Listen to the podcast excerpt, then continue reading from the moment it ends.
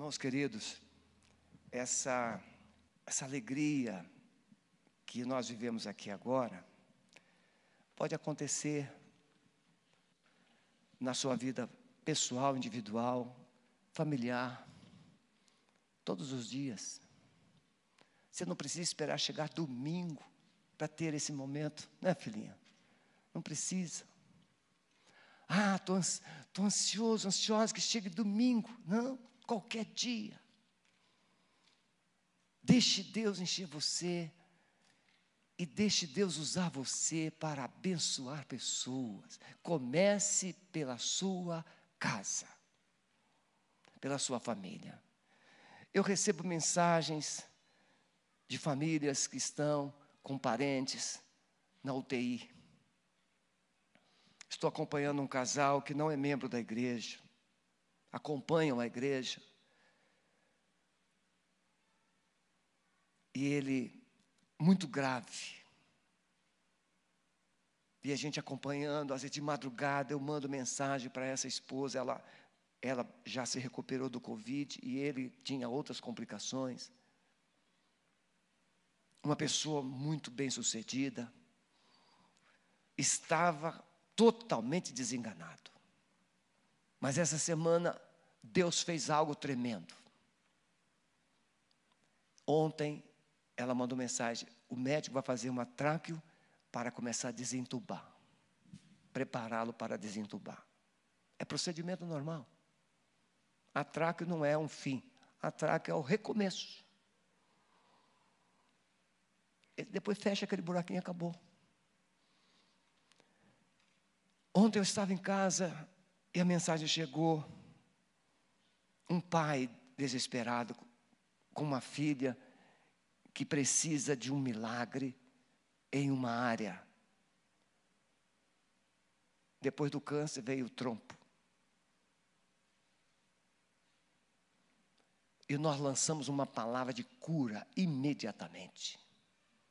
Independente do grau, independente da circunstância, você tem a palavra. Porque você é a igreja. Você tem a palavra. Mas o diabo, nós estamos num jejum. Vocês lembram do jejum que nós estamos fazendo? Qual é o jejum que nós estamos fazendo? De entretenimento. Não é?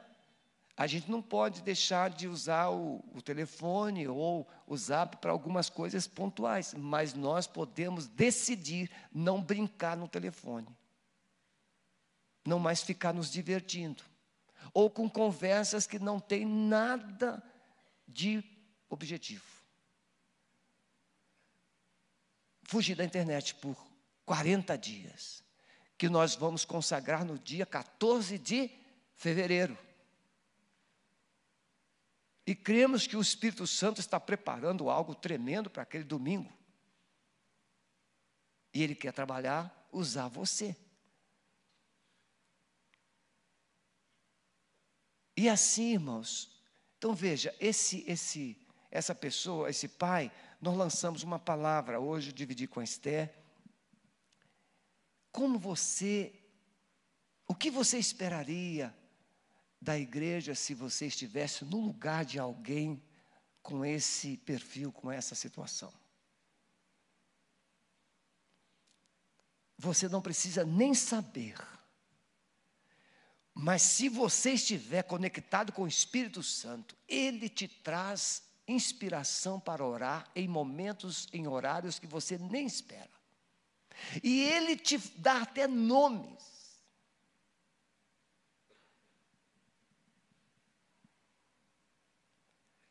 Eu estou vivendo uma situação pontual assim bem extraordinária. De algo que nós fizemos há mais de uns oito anos atrás, entre seis a oito anos atrás. E essa pessoa me telefonou ontem. Que não é pertinente aqui dar mais detalhes. Mas Deus está fazendo algo assim tremendo. E Ele quer fazer isso na sua vida nesta manhã. Segundo Samuel capítulo 24, cessou a praga. É a nossa palavra desta manhã. E a pergunta é: o que Deus quer fazer para que essa praga cesse no mundo? O que Deus espera de você para que você seja parte da resposta, da solução, para que a praga cesse? E pesou o coração de Davi depois de haver numerado o povo. E disse Davi ao Senhor: Muito pequei. Eu comecei a partir do verso 10. Muito pequei no que fiz. Porém, agora, ó Senhor, peço-te que perdoes a iniquidade do teu servo, porque tenho procedido muito loucamente Levantando-se, pois, Davi de manhã, ou pela manhã, veio a palavra do Senhor ao profeta Gade, vidente de Davi, e disse: Vai e dize a Davi: Assim diz o Senhor: Três coisas te ofereço. Escolhe uma delas, para que ta faça. Pois foi, pois, Gade a Davi e fez-lhe saber e disse-lhe: Queres que sete anos de fome te venham à tua terra? Ou que por três meses fuja de teus inimigos e eles te persigam, ou que por três dias haja peste na tua terra. Delibera agora e vê que resposta hei de dar ao que me enviou, ou seja, a Deus. Então disse Davi a Gade: Estou em grande angústia, porém caiamos nas mãos do Senhor, porque muitas são as suas misericórdias mas não caiamos nós nas mãos do homem. Então enviou o Senhor a peste a Israel, desde amanhã até o tempo determinado, desde Dan até Berseba, e morreram setenta mil homens do povo. E estendendo, pois, o anjo a, a sua mão sobre Jerusalém para destruir, o Senhor se arrependeu daquele mal e disse ao anjo que fazia destruição entre o povo: Basta, Agora retira a tua mão. E o anjo do Senhor estava junto à eira de Araúna, o Jebuseu. E vendo Davi o anjo que feria o povo, falou ao Senhor, dizendo: Eis que eu sou o que pequei, e eu que iniquamente procedi, porém essas ovelhas que fizeram. Seja, pois, a tua mão contra mim e contra a casa de meu pai. E Gade veio naquele mesmo dia, Davi disse-lhe: Sobe e levanta ao Senhor um altar na eira de Araúna, o Jebuseu. E Davi subiu, conforme a palavra de Gade, como o Senhor lhe tinha ordenado. E olhou Araúna e viu que vinham para ele o rei e os seus servos. E saiu, pois, Araúna e inclinou-se diante do rei, com o rosto em terra, e disse Araúna: E o anjo do Senhor estava junto à eira de Araúna, no Jebuseu. Vendo Davi o anjo que feriu o povo, falou ao Senhor, dizendo: Por que vem o rei a mim, o teu servo? E disse Davi: Para comprar de ti a eira, a fim de edificar nela um altar ao Senhor, para que este castigo cesse sobre o povo. Então disse Araúna a Davi: Tome e ofereça ao rei, meu senhor, o que bem parecer aos seus olhos. E eis aí bois para o holocausto, os trilhos e o aparelho dos bois para a lenha. Tudo isso deu Araúna ao rei. Disse mais Araúna ao rei: O Senhor teu Deus tome prazer em ti. Porém o rei disse a Araúna: Não, mas por preço justo tu comprarei, porque não oferecerei ao Senhor meu Deus holocaustos que não me custem nada. Assim Davi comprou a eira e os bois por 50 ciclos de prata, e edificou ali Davi ao Senhor um altar, e ofereceu holocaustos e ofertas pacíficas. Assim o Senhor se aplacou para com a terra e cessou aquele castigo sobre Israel. Amém, meus irmãos? Quem aqui não conhecia esse texto? Levante a mão. Alguns não conheciam. Muito bem. O texto é, é simples e ao mesmo tempo é muito sério. Nós podemos aprender algumas coisas entre, primeiro, a diferença entre tentação e provação. A primeira prova, à primeira vista, o texto parece uma prova, mas não é. É uma tentação. Nós vamos perceber que há uma certa diferença na narrativa no livro de Samuel e no livro de Crônicas. No livro de Samuel diz que Deus incitou, e no livro de Crônicas diz que Satanás incitou. Como é, resolver isso?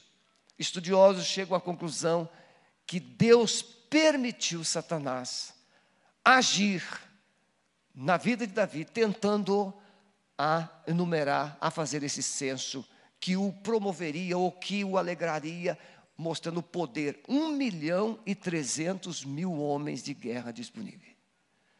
A única explicação é essa, não há contradição, o texto é o mesmo.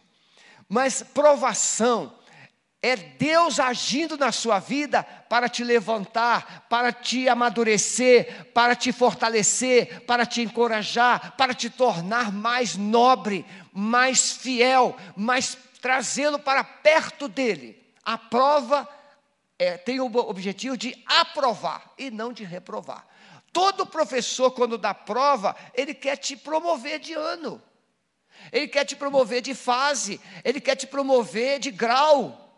E não o contrário. Então, a prova, no, no, contexto bíblico, é quando Deus permite situações para forjar em você um caráter elevado, um espírito nobre, uma fé robusta, um homem e uma mulher muito experiente no relacionamento com Deus. A tentação não, a tentação vem para te destruir. A tentação vem para te derrubar, a tentação vem para te humilhar, a tentação vem para te desmoralizar, para desacreditar quem você é. A tentação não vem de Deus. Tiago diz que Deus não pode tentar. Deus não tenta, porque ele não pode ser é, usar o mal. Mas Deus pode permitir que você passe pela tentação. Nós vamos encontrar na Bíblia, pelo menos, algumas situações que nós vamos colocar aqui. Encontramos na Bíblia Satanás agindo em algumas situações, pelo menos quatro, e eu cito cinco com a de Jesus, a tentação de Jesus. É? A primeira tentação é de Eva. Deus colocou o primeiro, o primeiro casal no jardim, deu tudo o que eles precisavam, estabeleceu o seu governo, e colocou a árvore da ciência do conhecimento do, do, bem e do mal no meio do jardim e disse: Olha, podem usar de tudo, façam tudo que vocês quiserem, tudo é de vocês. Essa árvore aqui não, essa árvore aqui é minha, não toquem nela. Aliás, Deus não disse não toquem. Essa árvore aqui vocês não comam. E nós sabemos o que aconteceu. Aquela árvore era símbolo da autoridade divina.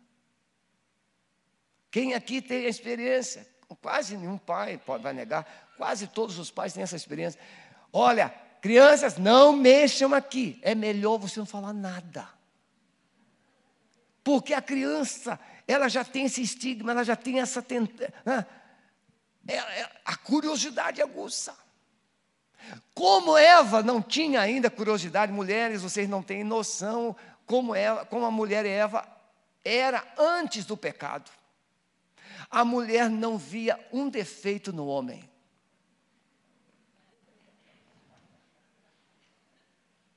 A Eva olhava para o Adão e só tinha elogios para o Adão. Mas, e o Adão para Eva também, claro. Mas um dia entra uma pessoa visitante inesperada, chamada serpente, Satanás, enganador, opositor de Deus, e ele vai persuadir a Eva que o que Deus disse não era bem assim. E Deus está vendo tudo isso. Só que Deus fez Adão e Eva com capacidades de ouvir, de entender e de escolher. E Deus não interferiu. Deus não interfere nas suas escolhas. E depois você culpa Deus. Irmãos, o que tem de gente? Ah, vou abrir um negócio, vou abrir uma sociedade, vou, vou fazer um investimento, vou fazer isso, vou fazer aquilo. E aí não, passa, não para para orar em momento nenhum, não busca um conselheiro, não busca ajuda, não busca nada. Não, e, e faz. Dá tudo errado. Depois vem, mas por que, que Deus deixou isso acontecer comigo? Deus já sabe que eu sou teimoso, por que, que Ele não impediu? Se Deus impedisse, você o culparia, porque Ele está arbitrando no seu lugar. Não é assim? Se uma moça quer namorar um rapaz, se um rapaz quer namorar uma moça, e aí chega o pai, que é representante de Deus, a mãe, e fala assim: Ó, oh,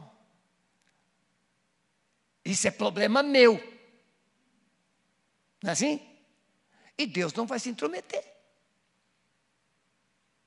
Mas depois, não reclame de onde você foi amarrar o seu bote. Não reclame. Vai ter que conviver. Vai ter que conviver. Então a Eva foi lá e diz o texto que quando ela olhou, era desejável. Irmãos, a gente não precisa de muito. Computador, você ligou, fica aquele negócio assim, piscando.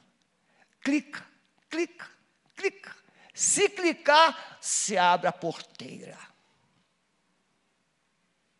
A tentação. E nós sabemos o que aconteceu com Adão e Eva.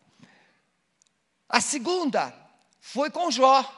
O Jó comparecia diante de Deus diariamente para oferecer culto, sacrifício, e aí Satanás vai junto. Você está pensando que o diabo não tem permissão para entrar aqui? Aí, não, aqui não entra, não entra. Ele entra sim. E ele entra até dentro de você, se você bobear. O Paulo diz em Efésios 4: não deis lugar ao diabo. Não brinque com ele.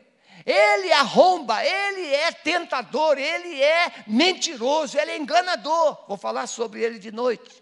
Aliás, sobre ele não. Vou falar como vencê-lo à noite. Vou falar sobre a armadura de Deus à noite. Então, o Jó chegou lá oferecendo culto, olha a gratidão, olha a alegria de Jó, mas é o Satanás está lá do lado. E Deus não deu permissão para ele falar. Mas Deus fez uma pergunta: Viste o meu servo Jó? E Deus dá aquele baita do elogio para Jó. E aí Deus deixa o, o diabo falar. Ele disse: assim, Mas o, teme a Deus, teme Jó a Deus em vão? O Senhor encheu ele de bênçãos. Quem é que não é fiel a ti na hora da bênção? Ah, você conhece gente abençoada que está sendo infiel? Você conhece gente abençoada que está pecando? Você conhece gente abençoada que está vivendo, é, enfiando os pés pelas mãos? Conhece? Então o Jó,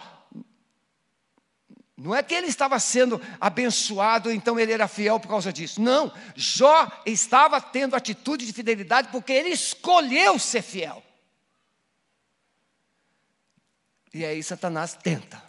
Deus dá permissão para Satanás tentar Jó. E nós também conhecemos a história de Jó, como é que ela termina, como se desenvolve e como ela termina. E temos essa de Davi.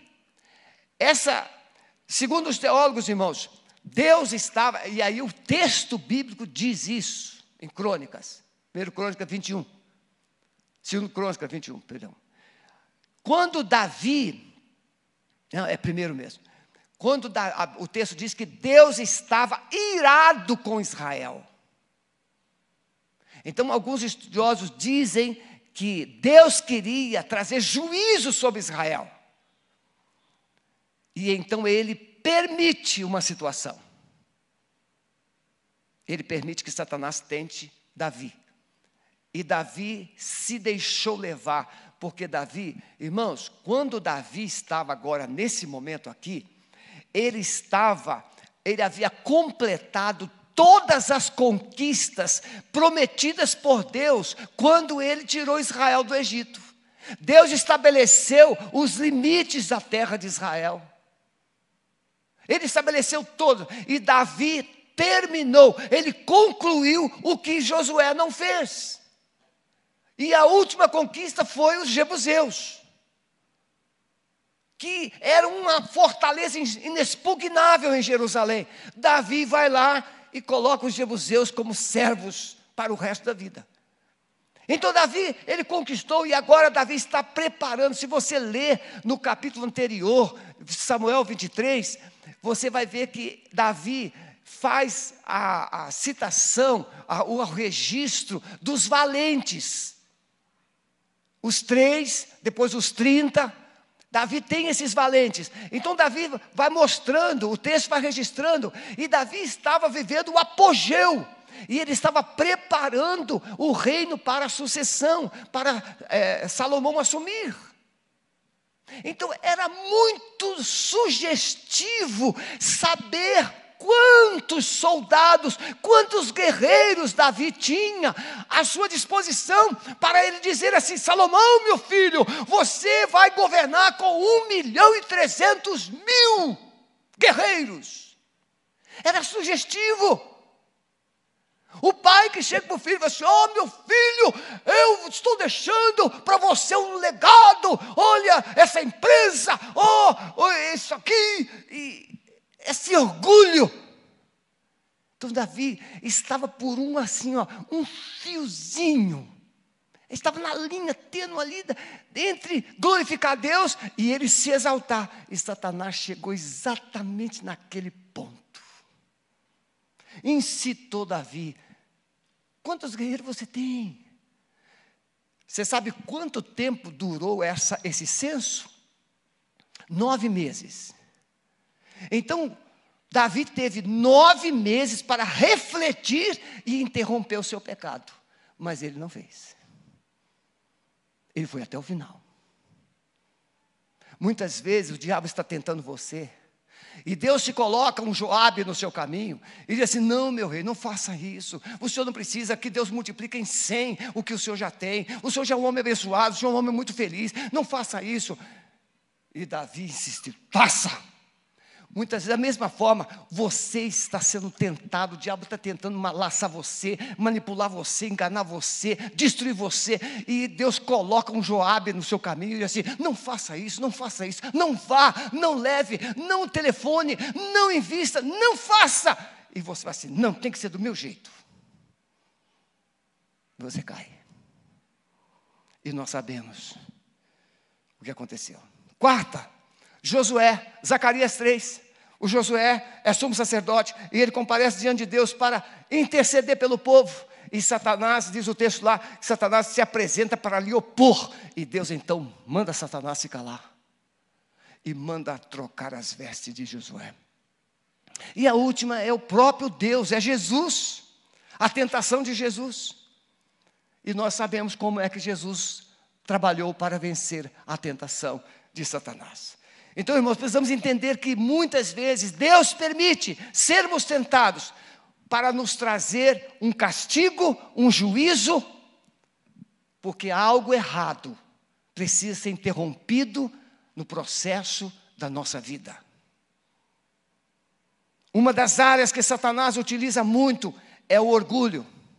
E com todo respeito, vou pedir permissão aos Ias para falar. Um dos grandes problemas é o pecado dos Ias do rei Uzias, perdão. Não, Uzias? Já não chega o retiro, não, Uzias? Levou uma lavada lá. Na...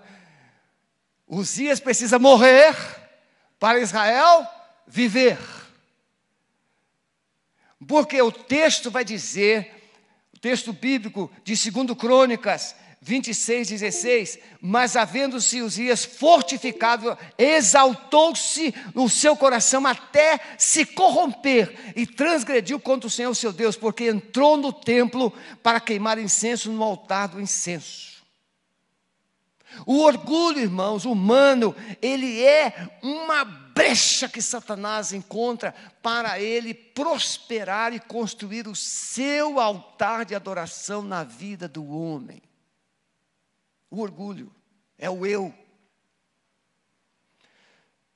Bem, depois dessa introdução objetiva, vamos pensar em três verdades que você precisa aprender. Primeiro, a praga cessou.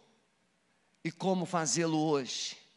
Em primeiro lugar, vigiar e examinar o coração contra as ações de Satanás.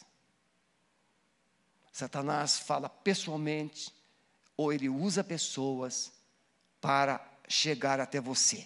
A ação de Satanás encontra brechas em pecados individuais ou coletivos.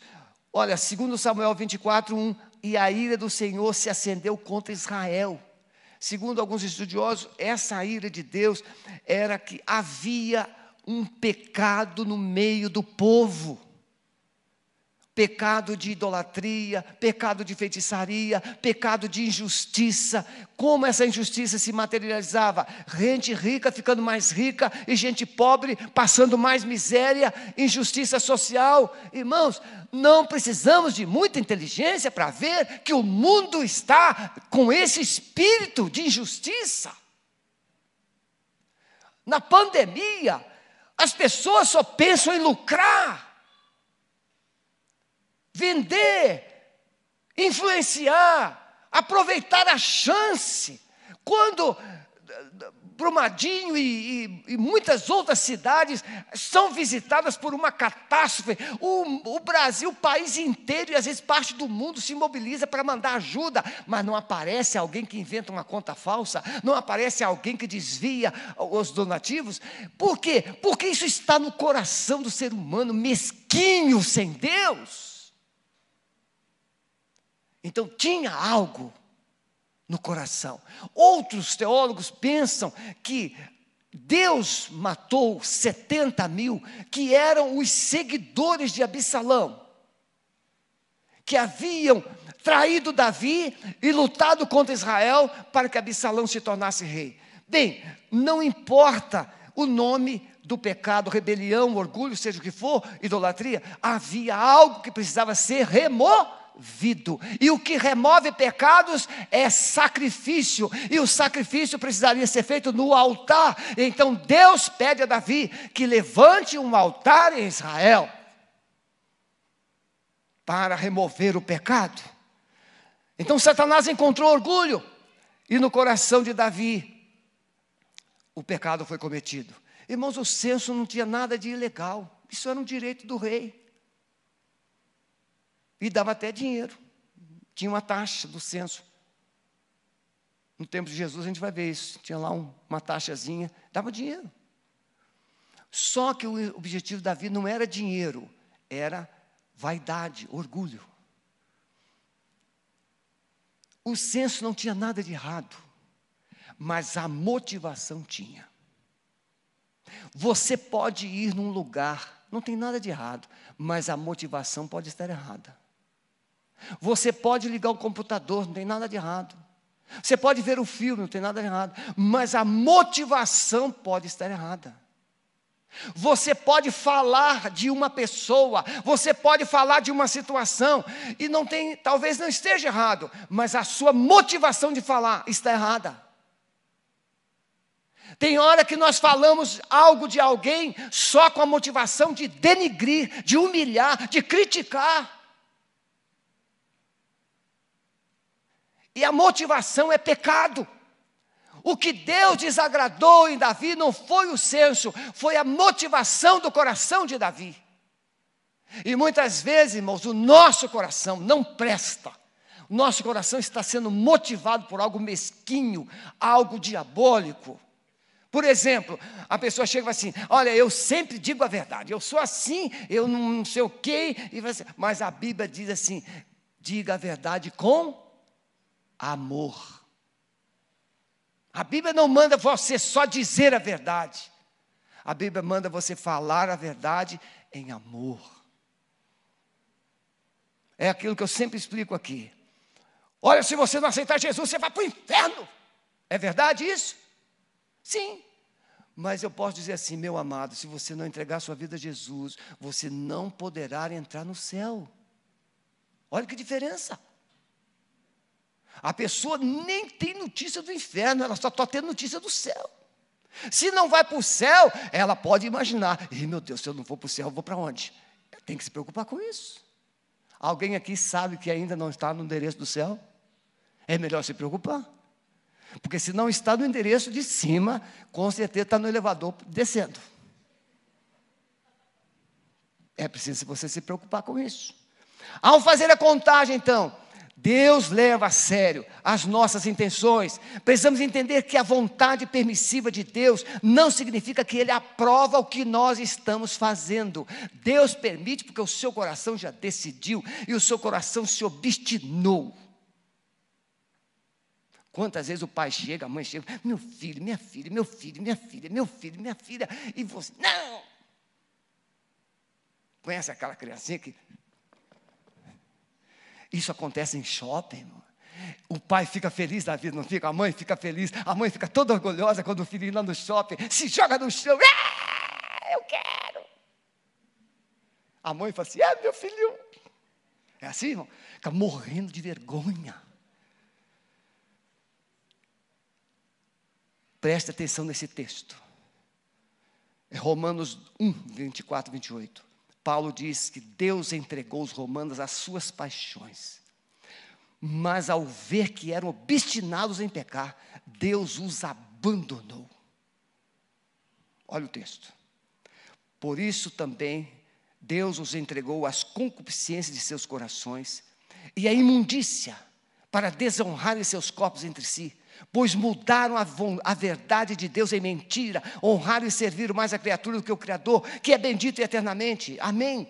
Por isso Deus os abandonou às suas paixões. E lá no finalzinho diz: pelo que Deus os entregou a um sentimento perverso para fazerem coisas que não convêm. Deus insiste, não faça. Deus manda o Espírito Santo te convencer. Você finge que foi convencido, mas continua fazendo. Deus manda um amigo, uma pessoa que você ama, admira, para te falar, e você. A sua intenção, a sua motivação. Em segundo lugar, considerar as consequências. As suas escolhas têm consequências. Considerar os nossos pecados e buscarmos de Deus ou em Deus arrependimento. Diz o texto: e pesou o coração de Davi por ter numerado o povo. Quando Davi terminou de fazer o que tinha, irmãos, uma vez eu atendi uma pessoa, membro de igreja, não é membro da Alameda, não. Essa pessoa me procurou para compartilhar essa situação, membro de uma outra igreja. Pastor, é, estou numa situação assim. assim o que, que aconteceu? É, nós estávamos procurando imóveis para a gente comprar, e aí apareceu um imóvel. E naquele momento meu marido estava viajando, e eu decidi visitar o imóvel é, com o corretor sozinha. E acabou que a, a, a gente acabou se envolvendo.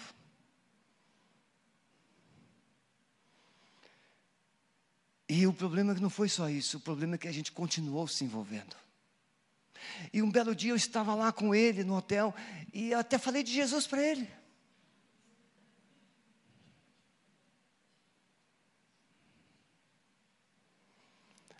Irmãos, não queira ser pastor.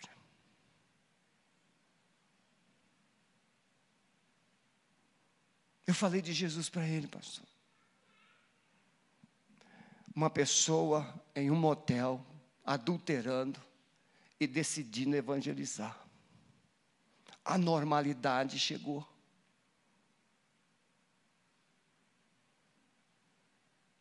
Irmãos, eu fiquei tão arrasado que eu não sabia o que dizer. Uma outra me procurou e falou assim, pastor, também, não é da Alameda, não. Tem certeza, tem certeza o cunhado insistia em dar carona para ela. E ela se envolveu com o cunhado. Eu falei assim: minha filha, é simples, é só você não aceitar carona dele nunca mais. Depois ela volta assim, pastor, não resisti, aceitei a carona de novo. Aceitei a carona de novo, aceitei a carona de novo. Deus está mandando uma fala, uma palavra pare, mas a sua motivação é pecar. O que mais destrói é a motivação. O coração de Davi era ensinável, irmãos. Ele percebeu que tinha pecado, e ao perceber, ele, ele se arrepende, ele pede perdão.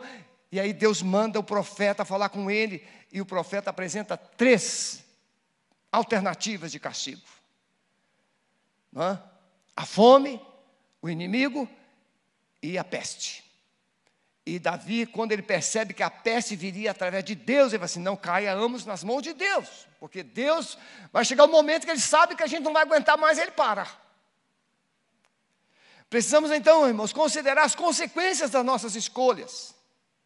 O pecado de Davi com Batseba foi um adultério, foi um assassinato. Não parecia muito mais grave do que o pecado de fazer o censo?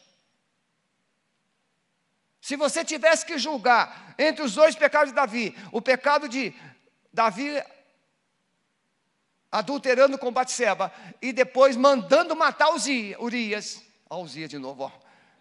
Tem que morrer mesmo, não, Uzia? Aí ele não parecia, se você tivesse que julgar, qual dos dois você diria que foi mais grave?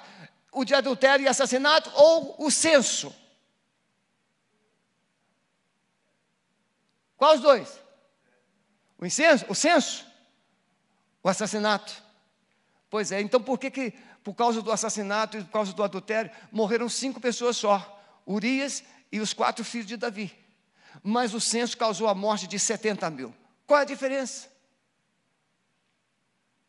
E aí aqueles que são mais sabidos e estudiosos dizem assim: é que o pecado de Davi contra eh, no adultério e no assassinato foi um pecado de lascívia. Pecado de ordem moral.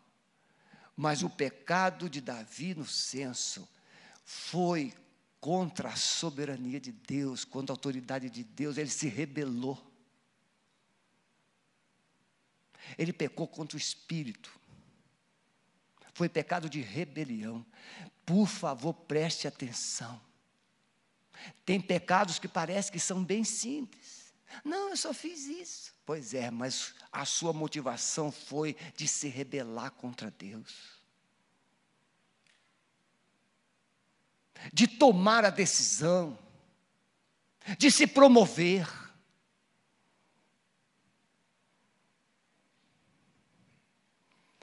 O orgulho é o solo preferido por Satanás.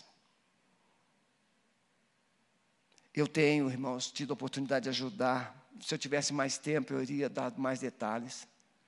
De ajudar muita gente que tem o seu coração ali alimentado pelo orgulho.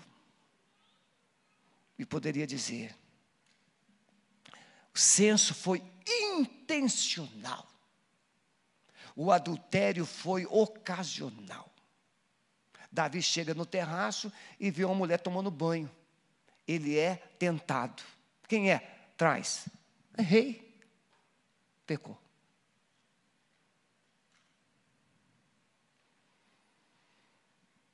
Quando descobre que ela está grávida, tenta cobrir com outro crime. Quando a peste começou, Davi se quebrantou e se colocou nas mãos de Deus para ser castigado.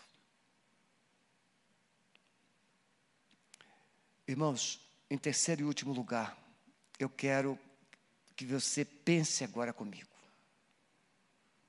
Entender que Deus não rejeita um coração quebrantado. Você pode ter mentido, você pode ter adulterado, você pode ter roubado, você pode ter feito o que for, mas se você se arrepender. E o que é arrependimento? É reconhecer o grau do seu erro e assumir as consequências e pedir perdão a Deus. Não é simplesmente dizer, me perdoa, me perdoa, me perdoa. Não, isso não é arrependimento, não. Por que é que tem muito cônjuge com dificuldade de perdoar? Porque não há uma evidência de quebrantamento, de arrependimento sincero. Eu estou tentando aqui é, lembrar de um fato que está aqui na, na, mente, aqui, procurando uma brecha, mas a idade às vezes não, não deixa muito. Quantas vezes a gente fala assim, não, conta não, não fala, não fala para ninguém não. Que a gente, a gente não quer se expor. Não, vamos, é, pastor, eu, eu fiz, mas meu, minha, meu cônjuge não pode saber, minha família não pode saber, a igreja também não pode saber. Senhor, já pedi, pastor, eu já pedi perdão a Deus, pastor, já estou arrependido. Jesus morreu em uma cruz fora da cidade, toda a cidade de Jerusalém viu, ele subiu carregando aquela cruz na via sacra, ele foi para aquele monte, ele foi crucificado publicamente. O pecado cometido no secreto deve ser confessado e assumir as consequências. Crucificar o pecado não significa simplesmente confessar as ocultas. Deus precisava fazer com que Israel todo entendesse. Mesmo coração quebrantado, o Davi precisou fazer o que Deus está mandando. Deus poderia simplesmente dizer assim, quando ele viu o anjo, o anjo com a espada agora voltado para Jerusalém, para destruir Jerusalém, e Deus diz assim: basta. Quando o texto diz que Deus se arrependeu, irmãos, não é o arrependimento nosso, o arrependimento humano é você reconhecer que errou, parar, dar meia volta e não cometer mais. Quando a Bíblia diz que Deus se arrependeu, é no sentido de que Deus sentiu a tristeza da dor do pecado do homem. Deus teve compaixão. Deus decidiu parar. E Deus se arrependeu de ter feito o homem. Mas a gente continua aqui. Deus se arrependeu de ter feito o homem porque viu a escolha do homem.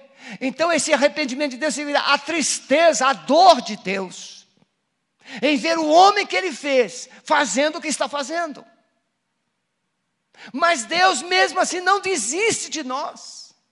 Ele não nos abandona. Deus não precisa mudar de ideia. Deus não precisa mudar de plano. Não. O plano de Deus já está pronto desde a fundação do mundo. Ele sabe como tudo vai terminar.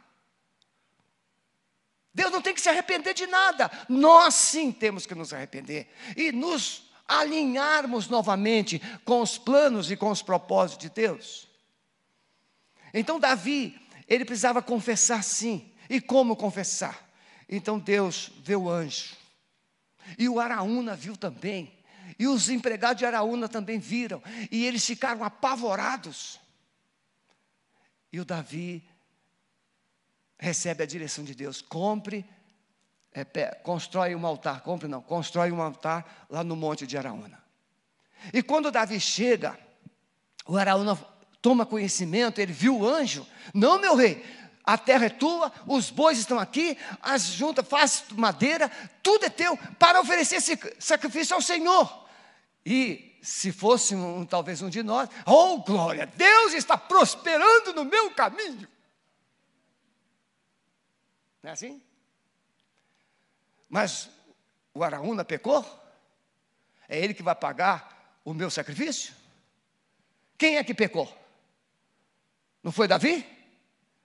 E Davi, consciente que ele tinha pecado, ele disse: Não, quem pecou foi eu. Não oferecerei eu algo a Deus que custe a você.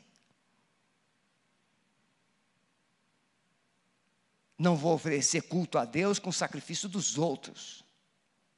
Não vou oferecer sacrifício a Deus com o trabalho do outro. Não, eu vou comprar.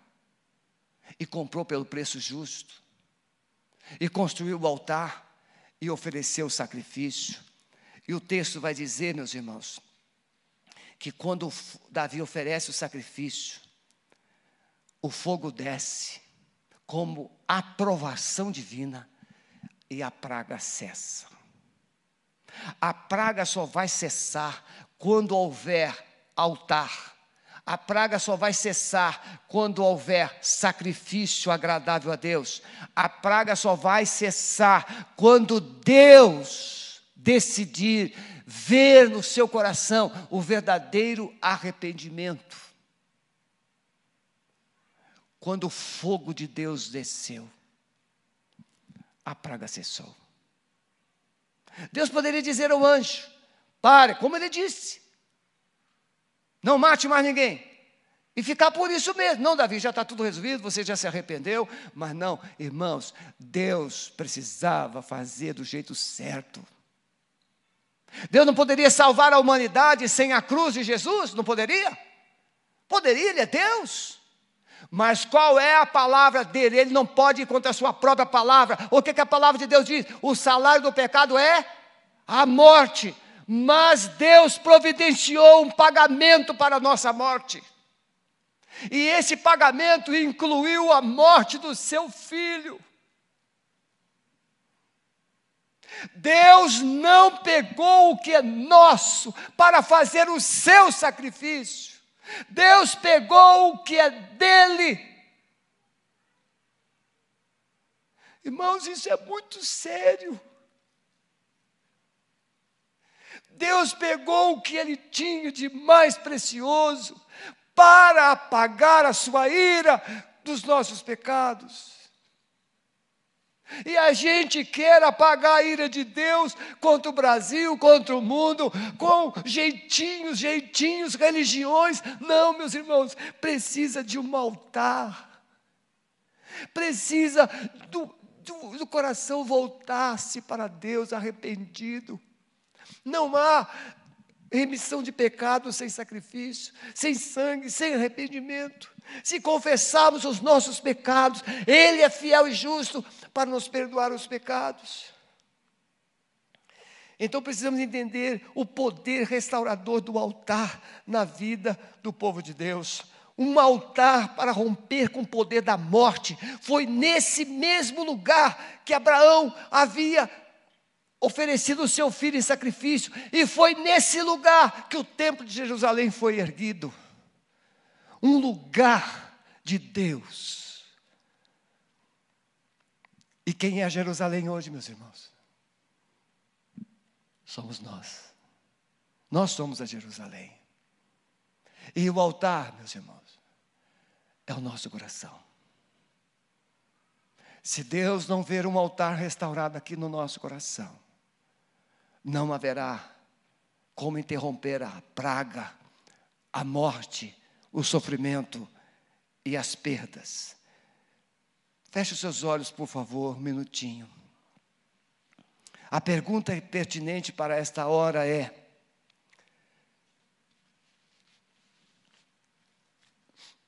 O que Deus está pedindo para fazermos nesses dias de crise? O que Deus está pedindo à igreja para fazer nesses dias de crise? se nós não tivermos motivos para orar nesses dias? Quando é que teremos? Se nós não tivermos motivos para santificarmos nesses dias, quando é que teremos? Se não tivermos, não encontrarmos motivos para chorarmos aos pés do Senhor nesses dias, o que é que ainda precisará acontecer para chorarmos? Um altar tem preço, não adianta você querer oferecer um altar com algo que não é seu, adoração que não é sua, culto que não é seu. Vocês orem por mim, vocês orem por mim, vocês orem por mim. Não! Deus quer que você ore, Deus quer que você jejue, Deus quer que você se santifique. Você precisa construir o seu altar de adoração. no seu coração. Tem preço, custa caro. Davi poderia tê-lo conseguido de graça, mas ele se recusou a oferecer a Deus algo que não lhe custasse algo. Nesses dias, Deus está procurando alguém que se coloque na brecha mas ele diz lá em Ezequiel 22, 30: Não encontrei ninguém. Ele diz em Isaías 59: Pelo que o seu próprio braço precisou se mover, porque ele não achou nenhum intercessor. Deus está procurando uma igreja que se coloque diante dele e clame em favor dessa sociedade. Deus já tem um altar. E esse altar foi comprado com alto preço. E esse altar é eu e você. Olha o que a palavra diz. Não sabeis vós que sois o templo de Deus, e que o Espírito de Deus habita em vós. Se alguém destruir o templo de Deus, Deus o destruirá, porque o templo de Deus que sois vós é santo. Mas o que ajunta com o Senhor é o mesmo Espírito. Fugir da fornicação. O pecado que o homem comete é fora do corpo, mas o que fornica peca contra o próprio corpo. Ou não sabeis vós que o vosso corpo é o templo do Espírito Santo que habita em vós? Proveniente de Deus, que não sois de vós mesmos, porque fostes comprados por bom preço. Glorificai, pois, a Deus em vosso corpo e vosso espírito que pertence a Deus. Rogo-vos, pois, irmãos, pela compaixão de Deus, que apresenteis os vossos corpos em sacrifício vivo, santo e agradável a Deus. Nesta manhã, você que está nos acompanhando online, o Senhor está chamando você para ser um altar, onde Ele quer derramar o seu fogo fogo de aprovação, fogo de purificação, fogo de restauração da nação. Se você está vivendo fora, se você está vivendo em rebeldia, se você está vivendo fora dos propósitos do Senhor, diga aí no chat: Eu estou me rendendo ao Senhor. E você que está aqui, o que está faltando para você se entregar completamente, se render completamente? e ser um altar onde Deus possa ser adorado. Se você nesta manhã deseja tomar essa posição, eu quero ser um altar de adoração ao meu Senhor. Fique em pé onde você está. Quero orar por você. Glória a Deus. Vamos ficar todos em pé. Vamos terminar. Coloque as mãos assim, porque nós vamos orar depois Vamos adorar essa música. Depois o pastor Jefferson virá para ajudá-los vocês na saída. Senhor Jesus, eu me esforcei, Senhor. O Senhor sabe que eu me esforcei para entregar a tua palavra com todo o meu coração. A praga, Senhor, precisa cessar nas casas nos casamentos, nos relacionamentos com os filhos. Senhor, tem gente morrendo dentro das casas, não fisicamente, mas emocionalmente, espiritualmente. Não existe, Senhor, relacionamento. A esperança morreu, a fé está morrendo. Mas, Senhor, eu lanço uma palavra de Ezequiel Espírito de Deus, venha dos quatro cantos da terra e sopra sobre esta igreja, para que a vida volte, para que o fervor volte, para que a unidade volte e a tua glória seja vista. Amado Espírito Santo, traz um renovo no coração de cada um toda a igreja do Senhor espalhada por esse Brasil, por este mundo afora. Nós lançamos uma palavra de vida e de esperança. Oramos assim no nome de Jesus. Amém. Se você está aqui, está entregando a sua vida a Jesus ou reconciliando, passe lá no nosso balcão de integração. Você vai receber uma lembrança. Deus te abençoe. Muito obrigado a todos. Vamos adorar encerrando o nosso culto desta manhã.